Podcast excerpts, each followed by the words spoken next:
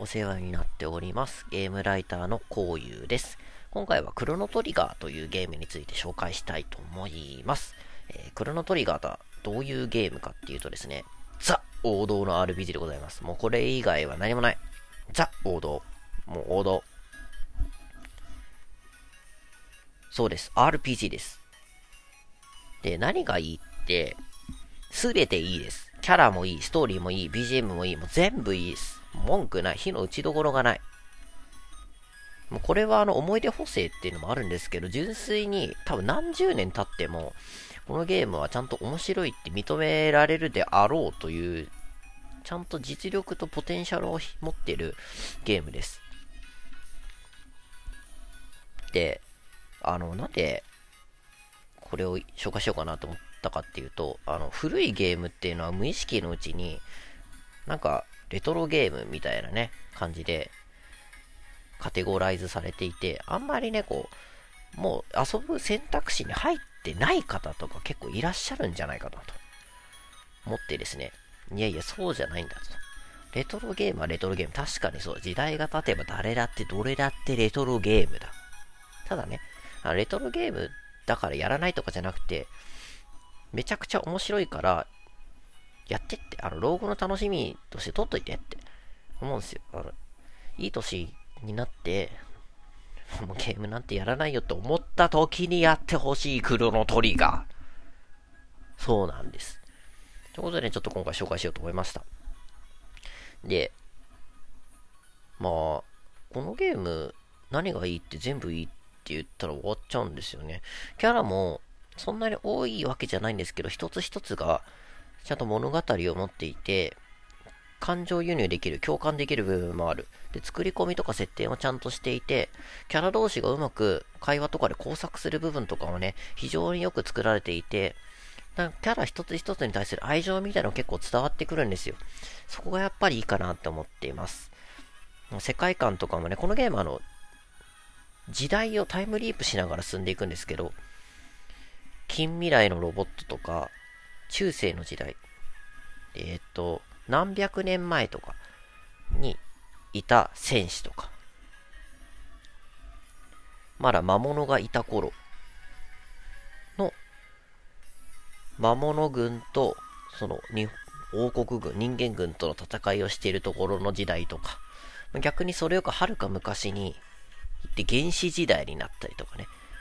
人間と恐竜がバチバチやってる時代とか、いうふうに時代の行き来があって、その時代ごとに応じた、まあ、キャラクターであったり、世界観であったりっていうのをちゃんとしっかり作ってあるから、なんだろう。なんだろうな。一個一個の世界観が濃いんですよね。単調な一本道のストーリー、一応まあ一本道のストーリーになってるんだけど、その時代をタイムリープすることによって、その各々の時代にあった、こう世界観とかのがギュッてギュッギュッギュッ詰め込まれて一つの一個のクロノトリガーっていうゲームになっているんで、非常にね、濃いんですよ。それがね、またいい。で、ストーリーも今言った通り、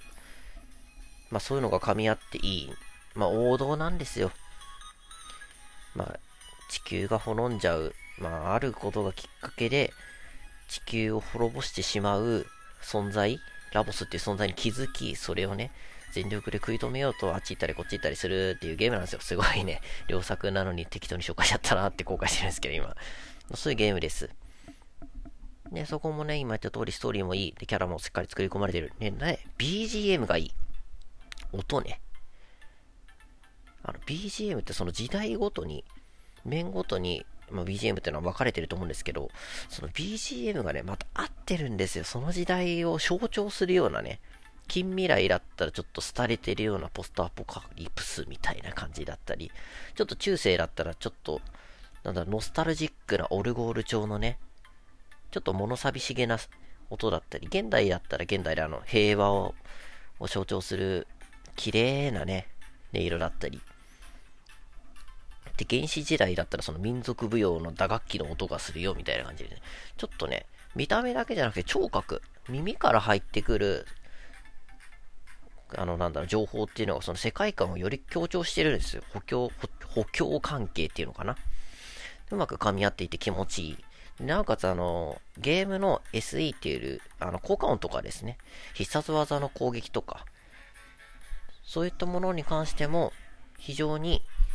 質が良くて、遊んでて気持ちいいっていう感じがしますね。だからクリティカルヒットの時はあのバシュンバシュンとかすごいいい音したりとか、あと必殺技の音とかもすごい打撃音、魔法の音っ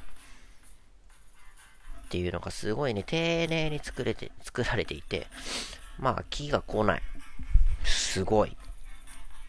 戦闘、ってか普通のレベリングで飽きが来ないっていうのは、まあまあまあすごい話ですよ。今までね、自慢じゃないですけど、そこそこゲームを触ってきた人間が見ても、ありゃすげえって思うんで、俺はね、本当にね、あの、実際に遊んでみてほしいなって心から思っています。でですね、そうだな、このゲーム、あの、3人編成なんですよね、編成。だからまあ、溢れちゃうキャラとかが当然いるんですけど、その主要、そのキャラクター同士特定のキャラクター同士が組み合わさると合体技っていう必殺技ね、特殊技が使えるようになっていて、まあ、これによってどのキャラを使うか非常にね、頭を悩ますことになるんですね。普通に好き嫌いで選んでもいいし、その合体技とかね、そう性能ベースで選んでもいいし、なんだろう、そんなにキャラが多いわけでもない、なおかつ3人しか選べないって中にも、その遊び心とか、そういうのがギュッて詰まっていて、シンプルながらにね、シンプルに良かったなと思います。ましてね、全部かっこいいんだよ、技が。本当にね、かっこいい。合体技もそうだけど、普通の技もかっこよくて。あの、主人公とカエル、カエル、カエル剣士がいるんですよ。カエルって名前のね。本当は違うんですけど。それがね、使う X 切りとかいう技がね、あの、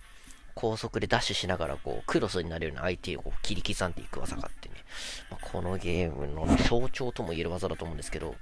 かっこいいんですよね。自分が一番好きだったのはロボットっていう、ロボっていうキャラがいてですね。そのキャラは、あの、魔法というか回復も使えるし、全体攻撃も使えるし、単体で戦っても単体攻撃も強いし、まあ、隙がない、個人的に一番好きなキャラなんですけど、そのキャラのね、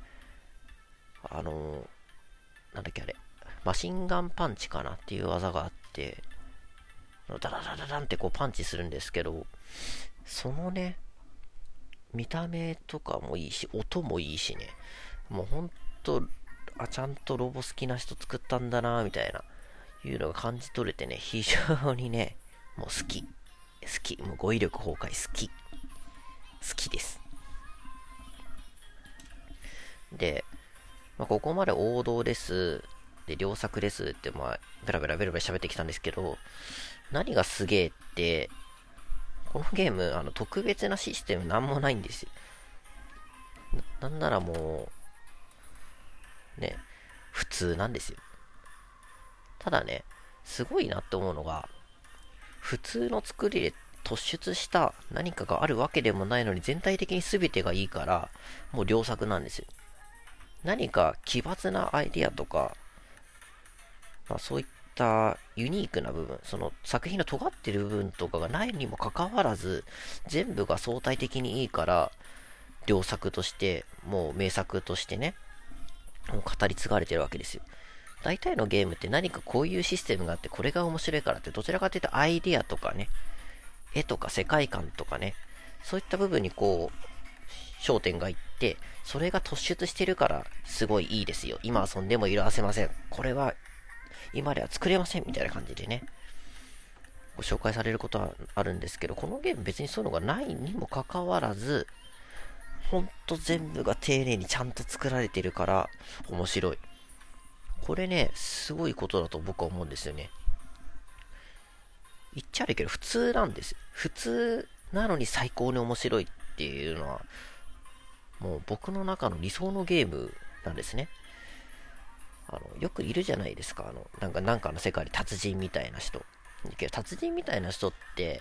何か特別なことができるからすごいって人もいれば、何やらせてもうまいとか、その、なんかその、伝説的な人物っていうのは何かがずば抜けてるわけじゃなくて、全部すごいんですよ。だから言うなれば、どれがすごいかわからないけど、すごい。まあ、そういった境地に達してるのが、もうなんかすごい存在なんですね、僕の中では。で、そのクロノトリガーっていうのは、まさにそれで、何かが尖ってるわけじゃないけど、全部いい。だから紹介する側としても、ここがすごいいいんですよって言いづらいぐらい全部いい。で、なおかつ尖ってないんですよね。だからこそ名作になったんだなって僕は思っております。ね、もうシンプルに王道 RPG なんか一本誰かにやってくれって言進めるんだったら僕間違いなくこのゲーム選びますね。間違いなく。難しくないし、わかりやすいし、なおかつ全部レベル高いし、なんか覚えるまで大変とか何もないんすよね、ほんと。マジで好きです。はい、もう語彙力崩壊マジで好き。なんでね、あの、DS とか、プレステ、プレイステーションで遊ぶしてねえかな。DS とかね、スマホとかでね、リメイクされてて、出てるんで、